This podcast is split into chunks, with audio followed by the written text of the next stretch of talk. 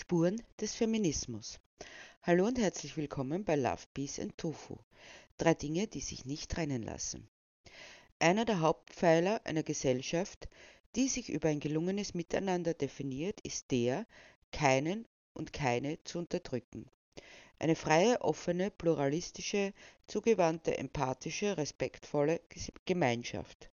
Keine Unterdrückung, egal ob aufgrund der Hautfarbe, der Herkunft, der sexuellen Orientierung, des Geschlechts, der Spezieszugehörigkeit oder was auch immer. Nun, das mit der Unterdrückung aufgrund des Geschlechts können wir ja in unserer Gesellschaft abhaken. Gut, das mit der schlechteren Bezahlung oder dem Nachteil aufgrund des Kindergebärens, das werden wir auch noch in den Griff bekommen. Doch ist es wirklich das, worauf es ankommt? Ich habe mich auf eine Spurensuche begeben, zu der ich euch gerne mitnehmen möchte. Spurenlese. Geschichte kann nur wahrgenommen werden, wenn sie in Form von Spuren bleibt. Deine, meine, die Kollektive. Was keine Spuren hinterlässt, entschwindet. Dir, mir, allen. Geschichte ist Spuren, die hinterlassenen, in dir, in mir, in uns. Durch die Menschen, festgehalten, Spuren wie Fußabdrücke im Sand verwehen sie, im Schnee schmelzen sie, aber viele bleiben, verlaufen parallel oder einzeln, kunterbunt durcheinander oder getrennt, sich überlappend, überschneidend oder sich meidend. Spuren des Feminismus, auch sie sind geschehen und bleiben. Auch diese im Gleichschritt getan oder mit dem Ziel, die anderen unsichtbar machen zu wollen unschädlich. Aufeinander zu oder voneinander weg. Verstehen oder Verständnislosigkeit. Immer die eigene Lebenswirklichkeit im Blick. Es gilt absolut. Blind zu sein für die des anderen. Die Bluse ist näher als der Rock. Immer schon gewesen. Feminismus von Femina weiblich. Allgemein im Ausdruck für alle Frauen für alle Diskriminierten. So heißt es. So legt es der Name nahe, sagen die Frauen der sogenannten Ersten Welt. Europa, USA, Feminismus zu nennen und nichts anderes zu diskutieren als die eigenen Probleme und manchmal auch Wehwehchen. Für alle in ihren Breiten, mit ihren Werten, mit ihren Traditionen. Feminismus, Frauenideologie, Soweit der Begriff Ideologie angemessen, soweit ist er auch immer vermessen. Einer gewissen Idee verhaftet, die je nach Auslegung unantastbar bis wandelbar ist. Dualismus oder die beiden Enden eines Spektrums. Dualismus Frau, Mann, Idee, Realität, Geist, Körper, Kultur, Natur. Zivilisation, primitiv in einer Welt der sich gegenübertretenden absoluten Standpunkte des Entweder-Oder und nichts dazwischen gibt es keine Annäherung, nur ein Gut, Schlecht, oben, unten. Und das eine ist immer auch die Messlatte des anderen. Die Ironie des erzwungenen Scheiterns in Vollendung. Am Maßstab Mann kann die Frau nur scheitern. Scheitern an der Unvergleichbarkeit und der Eigenständigkeit. Doch wo man nur Absolutheit kennt, nur das eine oder andere, kann es keine Annäherung geben, nur Gräben und getrennt sein. Der Dualismus widerspricht dem Absolutheitsanspruch, in dem immer das eine gegenüber dem anderen diskriminiert und abgewertet wird. Feminismus, der den Dualismus aufrechterhält, widerspricht seinen eigenen Ansprüchen, soweit sie universell sein sollen oder er führt sein eigenes Anliegen ad absurdum. Denn solange der Mann die Messlatte ist, hält sich die Frau selbst gefangen. Die Spuren des Feminismus treffen auf jene von Werten und Traditionen, all jenes, das wir in uns, du, ich, kollektiv in uns tragen, unhinterfragt eingepflanzt in den Anfängen des Daseins, deines, meines, unseres die da sind und bleiben und nicht angetastet werden dürfen. Schließlich sind das unsere Werte, unsere Traditionen. Wer sie anrührt oder auch nur nachfragt, Befördert es unser Leben eigentlich noch oder ist es nicht vielleicht schon überholt? Ist das Leben nicht Veränderung und sollte es nicht möglich sein, diese Werte und Traditionen aus ihrer Absolutheit herauszuholen und mit der Lebenswirklichkeit kompatibel zu machen? Allein die Frage, Verrat scheint sie zu sein, an der eigenen Identität, Nestbeschmutzer in, Wurzelschänder in, Gotteslästererin. Doch sind es nicht genau diese Werte und Traditionen, die die Diskriminierung zementieren und verfestigen, die Grundstrukturen des Patriarchats zu belassen und innerhalb dessen Feminismus zu betreiben, ist wie Politik am Spielplatz zu machen, beaufsichtigt und ungefährlich, befangen in immer gleichen Denken, eingesponnen in einen Konkon, in dem es keine Entwicklung zum Schmetterling gibt, sondern nur eine Beibehaltung des Status quo. Ein wenig kosmetische Aufbesserung hier und da. Doch abends wird das Make-up abgelegt. Nichts bleibt für immer verborgen. Keine Illusion wird nicht früher oder später enttarnt. Womöglich ist sie schon längst enttarnt, nur zur Kenntnis muss man sie deshalb noch lange nicht nehmen. Ein Feminismus, der sich innerhalb bestehender Werte und Traditionen, Strukturen und Systemen verortet, kann keine Veränderungen bringen. Ein Ort, sich auszutoben für große Mädchen, nichts weiter. Und die Ernsthaftigkeit des Anliegens kommt unter die Räder, die der immer noch ökonomisch Abhängigen, während wir uns im ersten Stock der Dekadenz über Pseudoprobleme unterhalten. Die Rosen sind wichtig, nach wie vor. Aber was wollen die damit, die kein Brot haben? Dennoch bleiben sie dabei, für alle entrechteten Diskriminierten dieser Welt eine Lösung finden zu wollen. In den hohen, hehren Wolken der Diskussionszirkel, der Psychotherapiesitzungen, warm und satt und trocken. Wollen sie nicht Allgemeingültigkeit? Beanspruchen sie sie denn nicht? Und die Frauen in Indien, enteignet, gedemütigt und diskriminiert? und die Frauen in Bangladesch? Wie allgemeingültig darf sich ein Feminismus nennen, der kein Problem darin sieht, der Näherin in Bangladesch einen menschenwürdigen Lohn vorzuenthalten, indem sie bei Primark kaufen und bei Zalando und bei Forever 21 und wie sie alle heißen. Es ist das Recht, sie haben es aufgebaut, auch den Wohlstand auf Kosten der anderen. Die Frauen in Äthiopien wollen Sie jenen erzählen, sie sollen auf die Pille als feministischen Akt verzichten, während ihnen die Klitoris weggesäbelt und die Vagina zugenäht wird? Und die Frauen in Brasilien, vertrieben und enteignet für den Maisanbau, für den Weizenanbau, das Land gestohlen für unsere Futtertröge? Wie allgemein und verbindlich soll solch ein Feminismus sein? Von allem Anfang an und auch noch heute. Heute vielleicht sogar mehr denn je. Ist das schon alles? Es ist noch lange nicht alles. Feminismus, allgemeingültig, natürlich für Frauen in der ersten Welt. Für alle Frauen in der ersten Welt? Wie die Unterdrückung derer, die nicht zum eigenen Volk, vielleicht auch Nation gehören, oder der unteren Schichten, oder der Andersfarbigen, oder der Behinderten, beziehungsweise anderweitig nicht voll leistungsfähigen, oder auch der Frauen auch ihrer, Diskriminierte unter vielen, und doch malen sie den Feminismus in den buntesten Farben des Universalismus. Auch das ist schon Diskriminierung. Wäre es bewusst.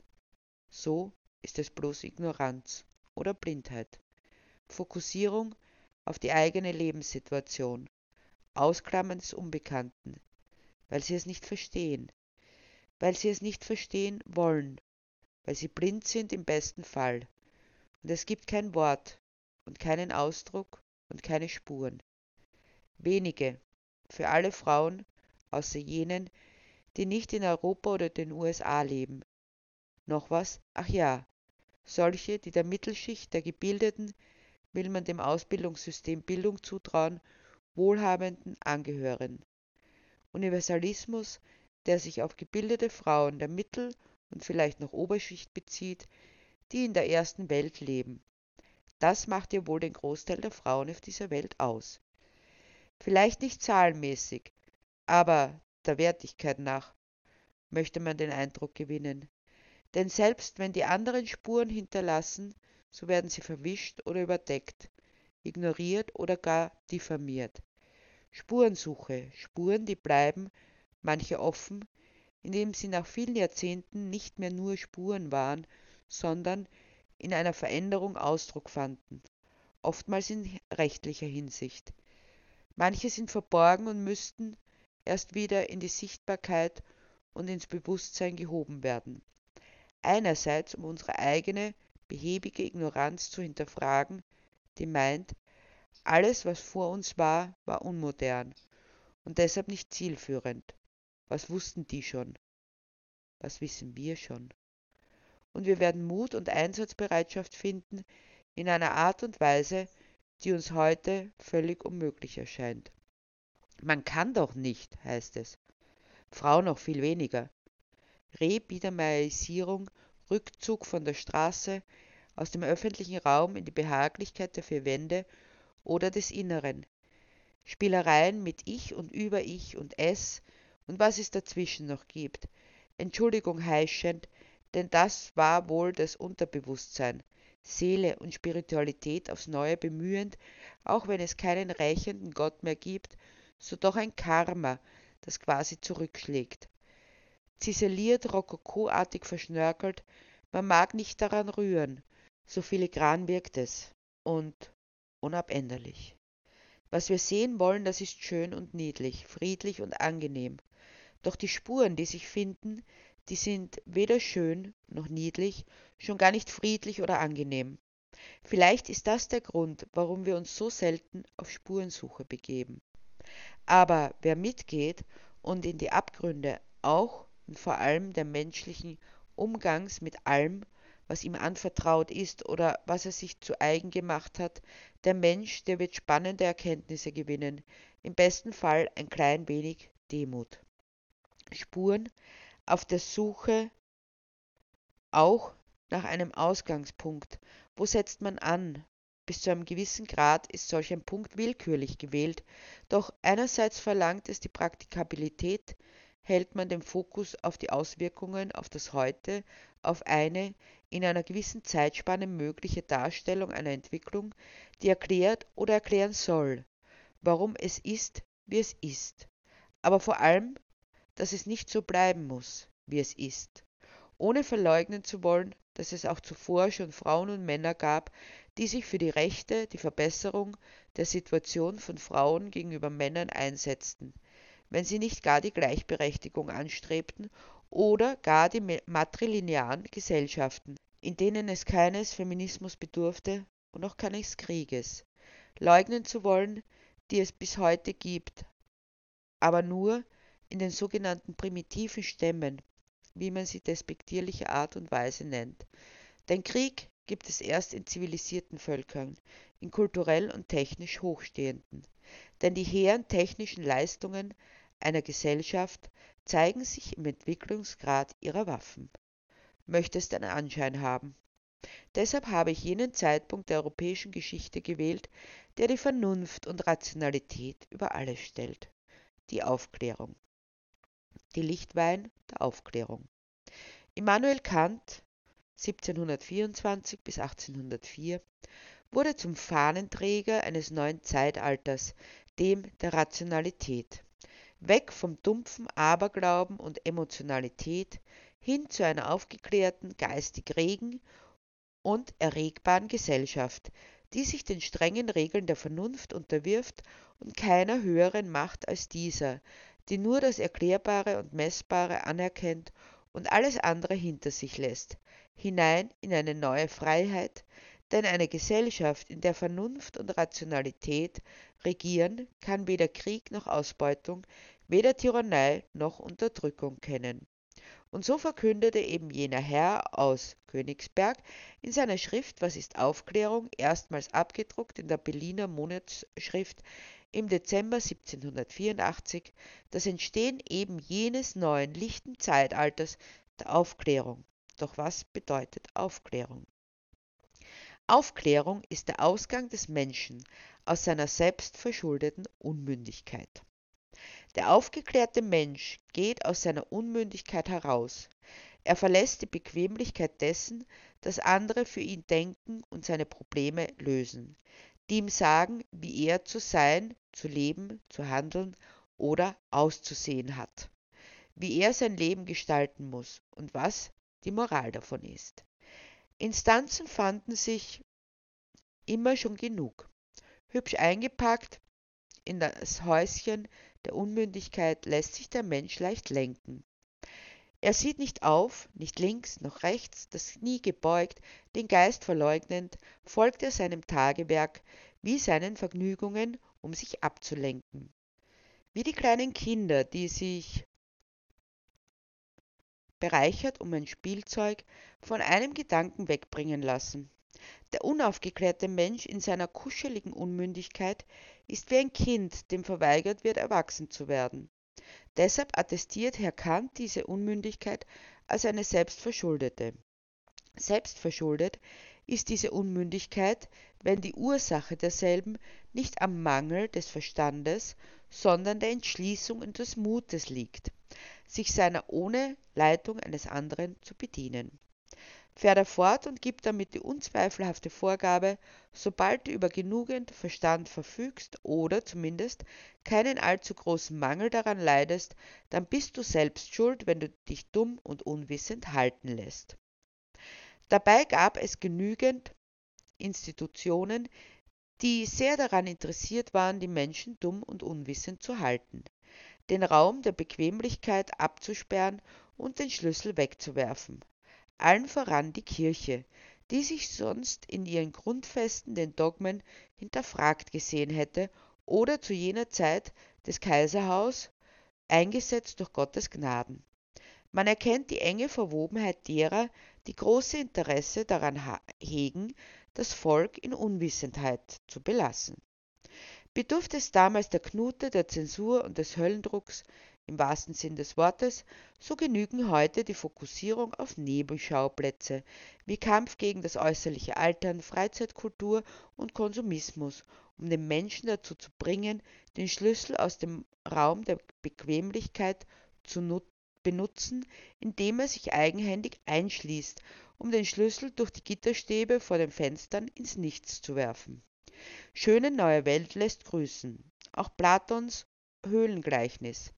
Angebunden an den Felsen, gezwungen auf die Schatten zu schauen, ist es die einzig mögliche Realität.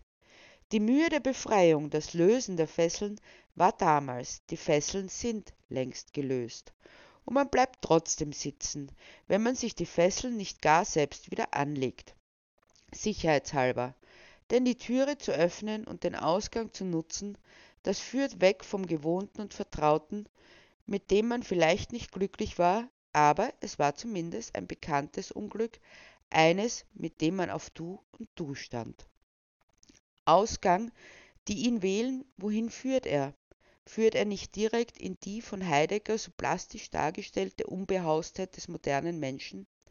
Dem Gewohnten entrissen, dem Traditionellen abhold, findet er sich in der Kälte der Offenheit der Welt. Aber sie ist so groß und unüberschaubar, diese Welt. Sie kennt Winter und Kälte, Regen und Schnee, Hagel und Donner, mit einem Wort all die Umbilden, derer man sich gerne am Feuer der Wohlanständigkeit Gänsehaut heischend erinnert, solange sie weit weg ist. Ausgang ohne einen weiteren Eingang zu finden, hinausgestoßen in die triste, kalte, einsame Welt der Vernunft, beraubt alles Bisherigen, denn die Vernunft lehrt, alles in Frage zu stellen konsequenterweise auch das Infragestellen. Aber das führte jetzt zu weit, denn es ist verständlich, allzu verständlich, menschlich, allzu menschlich. Sich an Althergebrachtes zu klammern, weil man nicht weiß, was danach kommt, weil man nicht weiß, ob überhaupt was kommt, ob man nicht im luftleeren Raum verendet, in ein großes schwarzes Loch fällt oder auch bloß ein kleines. Deshalb harren wir immer noch des Ausgangs aus der selbstverschuldeten Unmündigkeit. Unmündigkeit ist das Unvermögen, sich seines Verstandes ohne Leitung eines anderen zu bedienen. Diese Leitung eines anderen muss gar kein Mensch direkt sein, denn der moderne Mensch unserer Breitengrade, der sich als Ur, Ur, Ur, Ur, Ur, Ur, wie viele auch immer Enkel in der Aufklärung versteht, die sich nach wie vor in den Schriften breit macht, manchmal auch in Vorträgen, wurde letztlich nie vollzogen, lässt sich nicht sagen, nicht bekehren und missionieren, zu Recht, denn, so der Tenor, man lässt sich nichts vorschreiben. Doch es ist nicht ein Mensch, der das tut. Heutzutage nennt man das Trend, der Zug, auf den alle aufspringen, obwohl keiner weiß, wohin er fährt. Doch wenn man nicht aufspringt, versäumt man was, was auch immer. Und dann wieder rechtzeitig abzuspringen, um den nächsten nicht zu versäumen. Und es geht immer schneller, klingt anstrengend, ist es auch. Aber was tut man nicht alles? Aber nein, vorschreiben lässt man sich nichts. Das ist auch das Buch, das für mich Verstand hat, konnte Kant noch schreiben. Heute würde es wohl durch soziale Medien ersetzen. Nur der Arzt, der für mich die Diät beurteilt, den gibt es immer noch, in Form verschriebener Tabletten, Tinkturen oder Zäpfchen. Der Schritt zur Mündigkeit, so attestiert Kant weiter, ist ein beschwerlicher und gefährlicher. So empfinden es viele Menschen und unter diesen vielen Menschen findet sich samt und sonders das schöne Geschlecht, wobei er, und das ist ihm zugute zu halten, auch entsprechend feststellt, dass es die Vormünder sind, die dafür sorgen, dass es so bleibt, indem sie die Oberaufsicht für das Leben der Damen übernehmen. Und das sollte möglichst auch so bleiben. Das Geschlecht, das als das Schöne bezeichnet wird und damit offenbar umfassend beschrieben ist, weil es nicht mehr zu sagen gibt und das als Attribut genügt. Denn der Weg aus dem Haus, der für uns heute selbstverständlich ist, der Zugang zum öffentlichen Raum, zu freier Äußerung und zu Bildung, war den Frauen zu jener Zeit versagt. Unmündig und ungebildet gehalten, amüsierte man sich über die Dummheit des weiblichen Geschlechts, die man doch so gewollt hatte. So war es zum Zeitpunkt der, der Ausrufung des Zeitalters der Aufklärung. So war es am Vorabend der Französischen Revolution und auch noch am Morgen danach, an vielen Morgen danach. Die Französische Revolution. Liberté, Egalité, Fraternité lautete der altbekannte Wahlspruch der Französischen Revolution 1789 der sich sehr leicht und unmissverständlich mit Freiheit, Gleichheit, Brüderlichkeit übersetzen lässt und durchaus wörtlich so genommen werden darf. Denn wenn es um die Abschaffung des Adels und die nahtlose Ersetzung durch eine bürgerlich blutige Schreckensherrschaft, um Befreiung aus den Ketten des Klerus und der Kirche ging, dann kann es durchaus ernst genommen werden. Freiheit für Bürger, Gleichheit für Bürger, niedergeschrieben in der Deklaration des droits de l'homme et du citoyen, Erklärung der Menschen- und Bürgerrechte aus demselben Jahr, wobei nicht übersehen werden darf, dass im Französischen, anders als im Deutschen, l'homme sowohl Mensch als auch Mann bedeutet. Eine Gleichsetzung von Mensch und Mann. Ein Mensch ist danach ein Mann und nichts sonst. Deshalb darf man auch das Fraternité als Brüderlichkeit stehen lassen und nicht verschämt euphemistisch zur Geschwisterlichkeit romantisieren. Denn es war gemeint, was dort stand. Gemeinschaft unter Männern. Brachte die französische Revolution, man mag sie nun bewerten, wie man will, was ich gerne den HistorikerInnen überlasse, gravierende Änderungen im politischen und religiösen Leben, so waren von diesen Veränderungen tatsächlich nur die Männer betroffen. Für die Frauen blieb alles beim Alten. Von der Mündigkeit hier waren sie Kindern gleichgestellt. Sie hatten keine eigene Stimme vor Gericht. Wenn eine Frau heiratete, so ging ihr Vermögen in den Besitz des Mannes über und blieb es auch. Bei einer eventuellen Scheidung. Demnach bedeutet eine Scheidung für eine Frau immer Mittellosigkeit. Finanziell war sie auf Gedeih und Verderb auf den Mann angewiesen, der umgekehrt das Recht hatte, mit ihr zu schalten und zu walten, wie es ihm gefiel inklusive Züchtigungs- und Beischlafrecht. Andererseits war der Zugang zur Bildung verschlossen. Höhere Töchter wurden in weiblichen Tugenden eingeweiht, soweit es erforderlich war. Einem Mann auch eine halbwegs erträgliche Gesprächspartnerin zu sein, so dass er es denn wünschte und er für diesen Behuf nicht die Gesellschaft von Kurtisanen vorzog, gebildeten Prostituierten eigentlich. Ohne Bildung wiederum waren die Möglichkeiten, sich ökonomisch über Wasser zu halten, für Frauen sehr eingeschränkt. Eigentlich waren sie reduziert auf Arbeit in der Landwirtschaft als Dienstpersonal oder Prostitution. Darüber hinaus durfte eine unverheiratete Frau, die ungewollt schwanger wurde und sei es als Folge einer Vergewaltigung, den Vater des Kindes nicht nennen, um seine Reputation nicht zu gefährden und seiner Karriere nicht im Weg zu stehen was niemanden davon abhielt, die uneheliche Mutter mit Schimpf und Schande zu belegen, da sie schließlich alleine in ihrem moralischen Fehltritt schuld war. In Tirol mussten uneheliche Mütter vor der Kirche knien und Buße tun, während die Passantinnen sie anspucken durften. Eine Praxis, die erst Anfang des 20. Jahrhunderts beendet wurde. In Irland kamen sogenannte ledige Mütter in Magdalenenheime, in denen ihnen nach einem Jahr das Kind weggenommen wurde und sie selbst bis zu ihrem Ableben für Gottes Lohn arbeiten durften. Das letzte dieser Heime wurde 1989 geschlossen. Aber das nur ganz nebenbei und um zu zeigen, es ist alles nicht so weit weg, wie wir vielleicht hoffen. Aber zurück zur französischen Revolution und dem vielen Morgen danach. So sehr man sich auch von der Kirche losgesagt hatte, so tief saß noch immer die Überzeugung und sitzt sie noch immer von Eva, der Verführerin, und dem armen Mann, der nichts dafür kann. Diesen Umstand erlebte auch Olympe de Gauche, geboren als Mehr aus am 7.5.1748, also im selben Jahr, in dem Kant seine Schrift über die Aufklärung publiziert hatte stammte zwar aus einer ehelichen Verbindung, jedoch war der Mann ihrer Mutter nicht ihr Vater, so wie es hieß. Allerdings war der leibliche Vater, ein Adeliger, nicht zu einem Zugeständnis zu bewegen. Sie sollte zur Galionsfigur der feministischen Bewegung in Frankreich avancieren und wohl auch über die Grenzen Frankreichs hinaus. Doch bis dahin war es noch ein weiter Weg. Ihre Bildung war rudimentär, wie für Mädchen üblich so dass sie kaum lesen und schreiben konnte. Mit 17 wurde sie verheiratet, gegen ihren Willen. Sie schenkt einem Sohn das Leben. Danach verliert sich die Spur ihres Mannes, woraufhin sie sich kurzerhand als Witwe bezeichnet.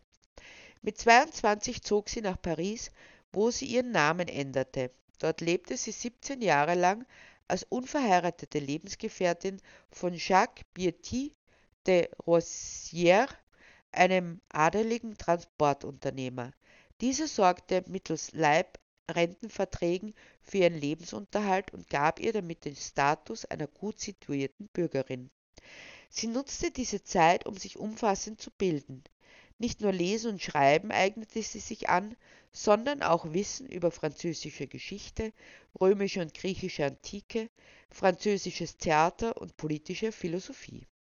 Auf Grundlage dessen entwickelte sie viele eigene politische, philosophische und weltanschauliche Ideen, die von den Grundsätzen der Aufklärung und einem humanistischen Geist durchtränkt waren. Niederschlag fand dies in ihren Büchern und Theaterstücken. Doch wofür interessierten und interessieren sich die Menschen, da über diese 17 Jahre nicht viel bekannt war? So sehr sie als Frau auch mit eigenständigen Gedanken in schriftlicher Form an die Öffentlichkeit trat, so sehr fokussierte man auf ihr Privatleben. Historiker interessieren sich offenbar auch heute noch mehr für Anzahl und Eigenschaften der Liebhaber von der de Gauche als für ihr umfangreiches Werk und ihre politische Leistung. Immer noch möchte man Olympe de Gauche in den althergebrachten Klischees lieber als Kurtisane und oder als Militante sehen, als sich ernsthaft mit ihren Schriften zu befassen. Soweit das Buch Denkschrift der Madame de Valmont von Thiele Knobloch. Sie selbst belegt diese interessante Beobachtung mit einer spöttischen Anmerkung.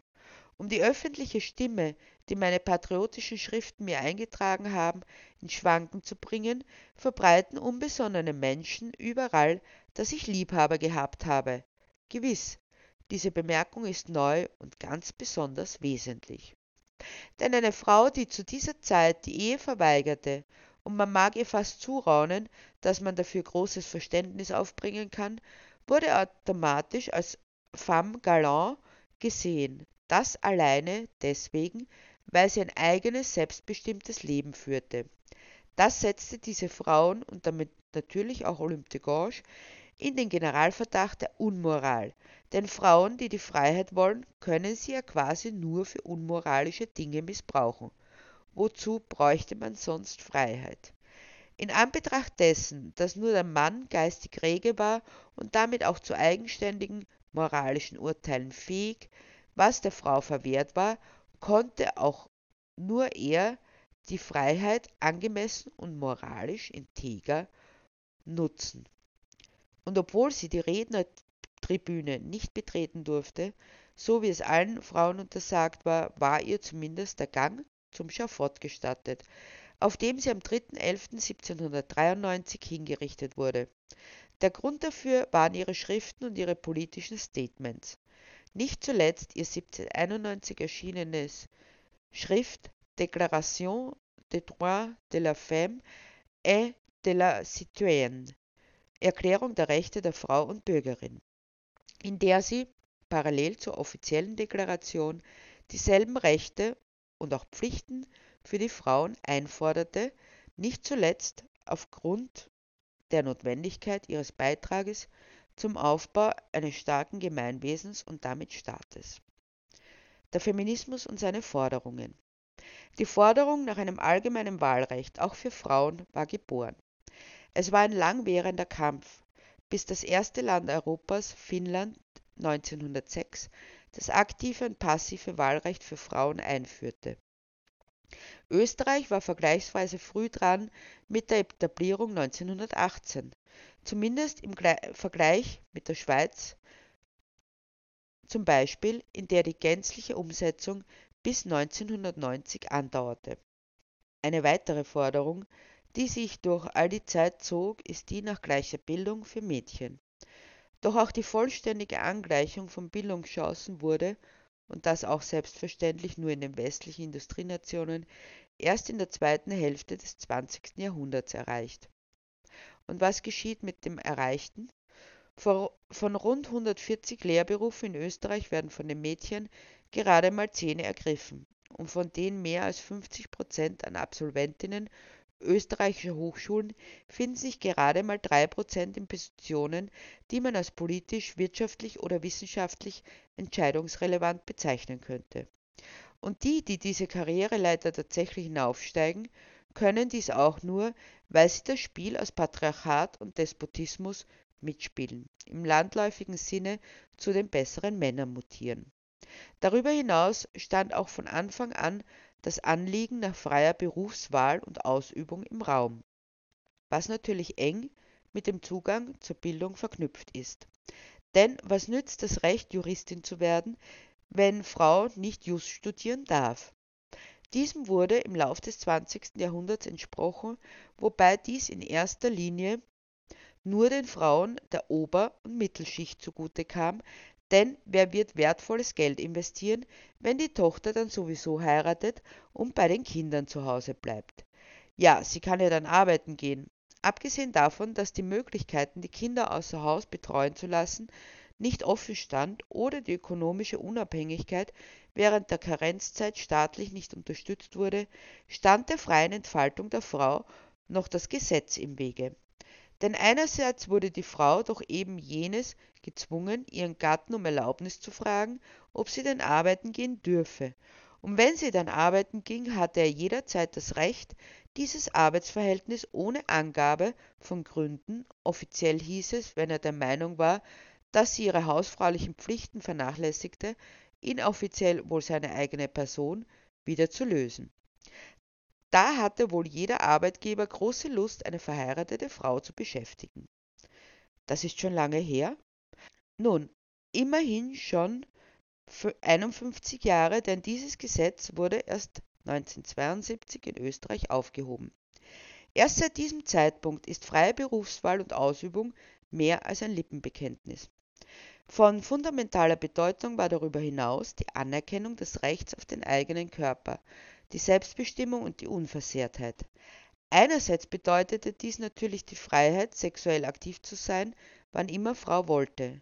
Dies war mit der Einführung der Antibabypille 1961 erstmals tatsächlich möglich.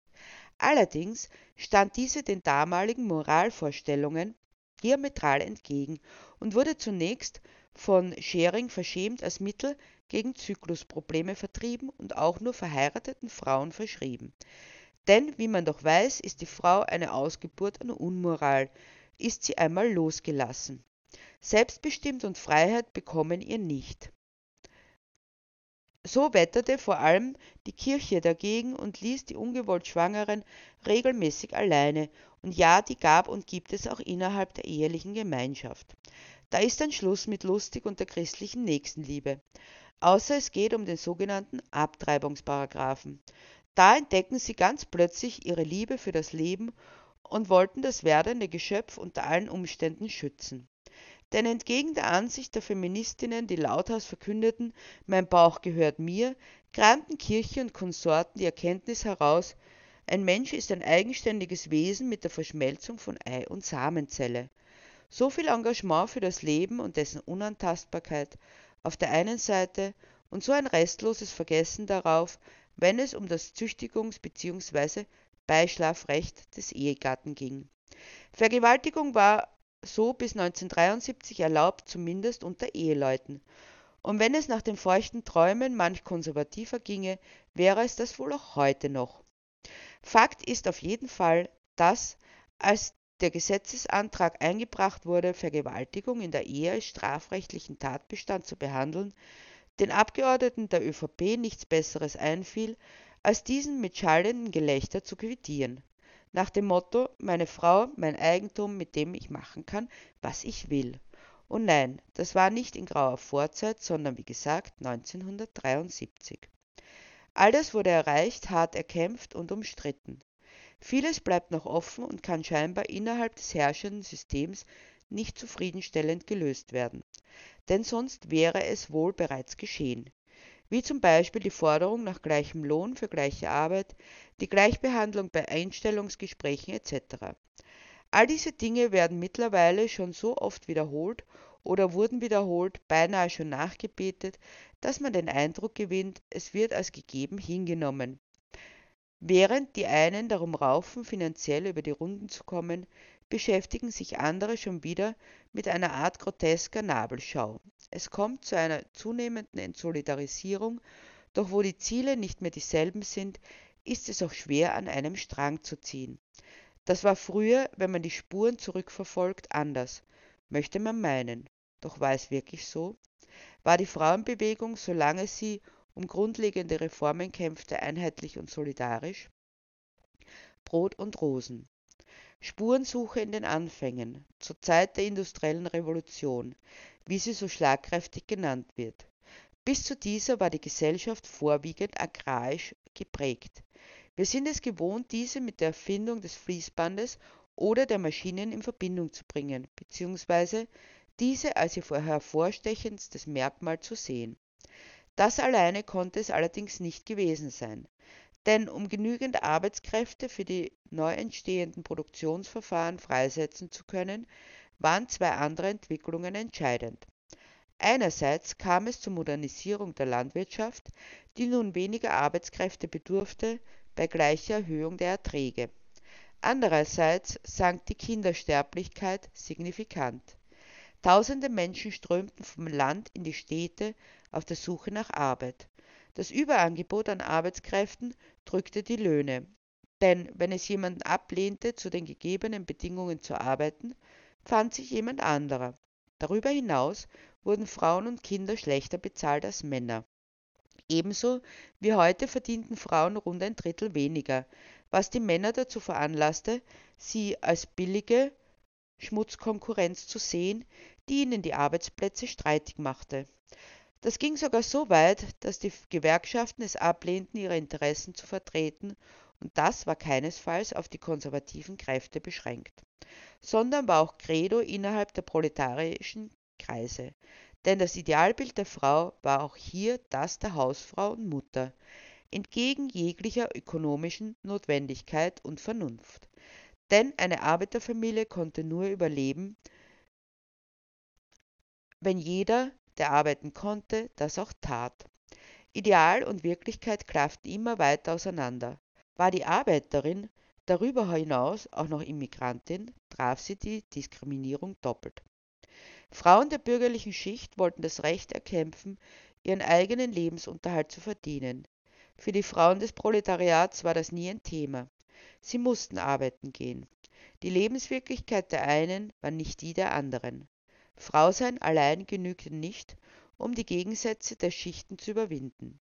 Die bürgerliche Frau wusste nicht, was es heißt, jeden Tag aufs Neue in der Sorge zu leben, nichts zu essen zu haben, jeden Zahltag zu hoffen, dass er zumindest nur die Hälfte seines Wochenlohns versoff, oder morgen keinen Arbeitsplatz mehr zu haben. Bürgerliche Frauen hingegen hatten mit anderen Problemen zu kämpfen. Die gänzliche ökonomische Abhängigkeit vom Mann, Sie saßen zwar warm, trocken und wohlbehütet, aber in einem Käfig aus persönlicher Unfreiheit, denn ohne ökonomische Freiheit kann es keine persönliche geben. So standen sich die Interessen der bürgerlichen und proletarischen Frauen von Anfang an diametral gegenüber. Sie verstanden und erkannten einander nicht.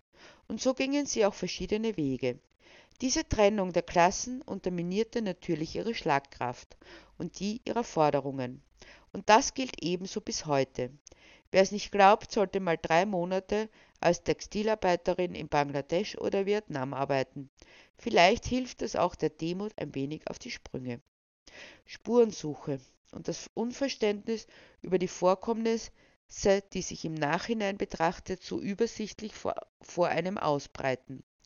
Dann sind schnell Lösungen parat, wobei gern übersehen wird, dass wir genau das wiederholen und meinen, es ginge nicht anders. Man muss doch nur ein klein wenig über seinen Schatten springen, eventuelle Befindlichkeiten aus dem Weg räumen, dann geht das schon, heißt es da. Aber gelingt uns das denn heute?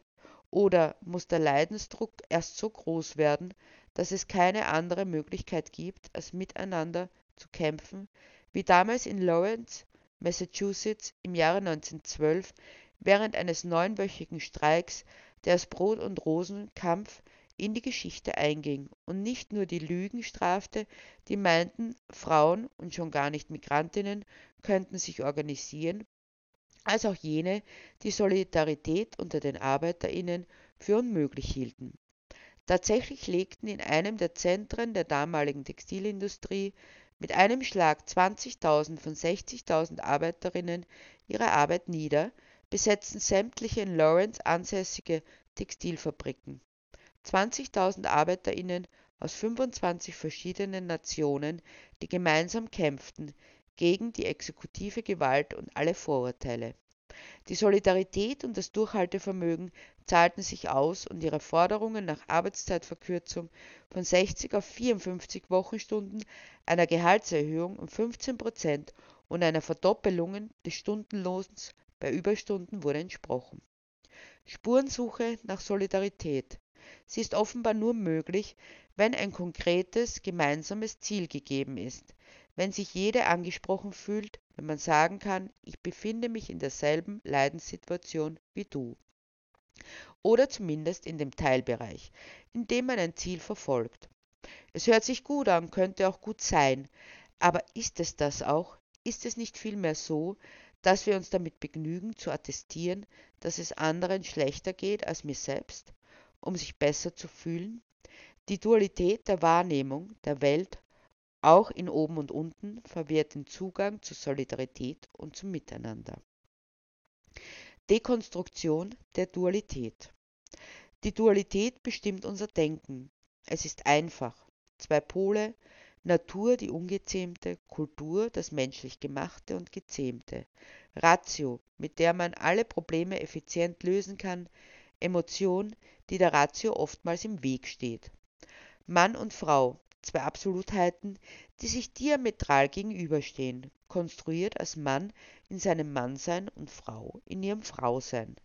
Wenn dem so wäre, müssten dann nicht jedem Mann spezifische Eigenschaften zugewiesen werden können, die für jeden Einzelnen gelten, beziehungsweise jede Frau solche, die für jede Einzelne ebenso stimmen, mit aller Eindeutigkeit?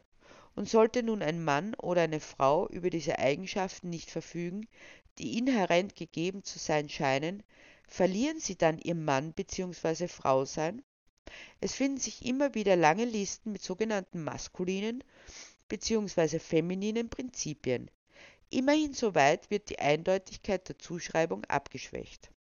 Hart gegenüber weich, klar gegenüber verschwommen, stark gegenüber schwach, aktiv gegenüber passiv, ernst gegenüber verspielt, kühl gegenüber gefühlvoll, verschwiegen gegenüber redselig, aggressiv gegenüber friedlich, nüchtern und gegenüber verträumt, streng gegenüber nachgiebig, robust gegenüber zart, wild gegenüber sanft, laut gegenüber leise, herrisch gegenüber unterwürfig. Mehr noch, da wird empfohlen, entdecke deine gegengeschlechtliche Seite, doch wie man es dreht oder wendet, wendet oder dreht, alles scheint so gezwungen und an den Haaren herbeigezogen, solange man den Blick nicht weitet und das eigentliche Interesse hinter diesen Zuschreibungen sieht. Frauen haben die Kinder großzuziehen, die Menschen um sie herum zu umsorgen und sich um alte und gebrechliche Familienangehörige zu kümmern. Deshalb wird ihnen Fürsorge, Anteilnahme, Empathie, Sensibilität, Passivität und Sanftmut unterstellt. Alles Eigenschaften, die sie zu hervorragenden erzieherischen und sozialen Personal macht. Und weil das eben in ihrer Natur liegt, handelt es sich dabei um Berufungen und nicht Berufe, wenn sie diese Eigenschaften professionell einsetzen und werden dementsprechend schlecht bezahlt. Schließlich bekommen sie die Möglichkeit, ihre ureigensten Instinkte einfach auszuleben. Andererseits wird Männern Tatkraft, Verwegenheit, Rationalität, Härte, Durchsetzungsvermögen, Aktivität und Ernst bescheinigt, wodurch sie hervorragend dazu geeignet sind, in dieser kalten, feindlichen Welt da draußen zu kämpfen, um Frauen und Kinder zu beschützen, Setzen Sie diese Eigenschaften ein, werden sie jedoch dennoch entsprechend honoriert. Wie seltsam. Die Absicht dahinter ist klar. Jemand muss sich der Mühsal der Aufzucht und Pflege des Nachwuchses bzw. der Alten unterziehen. Das ist damit automatisch die Frau. Jemand muss sie in dieser Mühsal unterstützen. Das ist der Mann. Alles klar? Ja, soweit schon. Dass diese Konstruktion der Wirklichkeit bei genauerer Betrachtung und Ablegen der ideologischen Scheuklappen nicht standhält, nüchtern gesehen bleiben nur drei wirkliche Unterschiede übrig, die für jeden Menschen gelten. Eine kleine nette Chromosomenpaarung XX oder XY, die dafür verantwortlich ist, welche äußeren geschlechtlichen Merkmale ein Mensch trägt oder auch innere.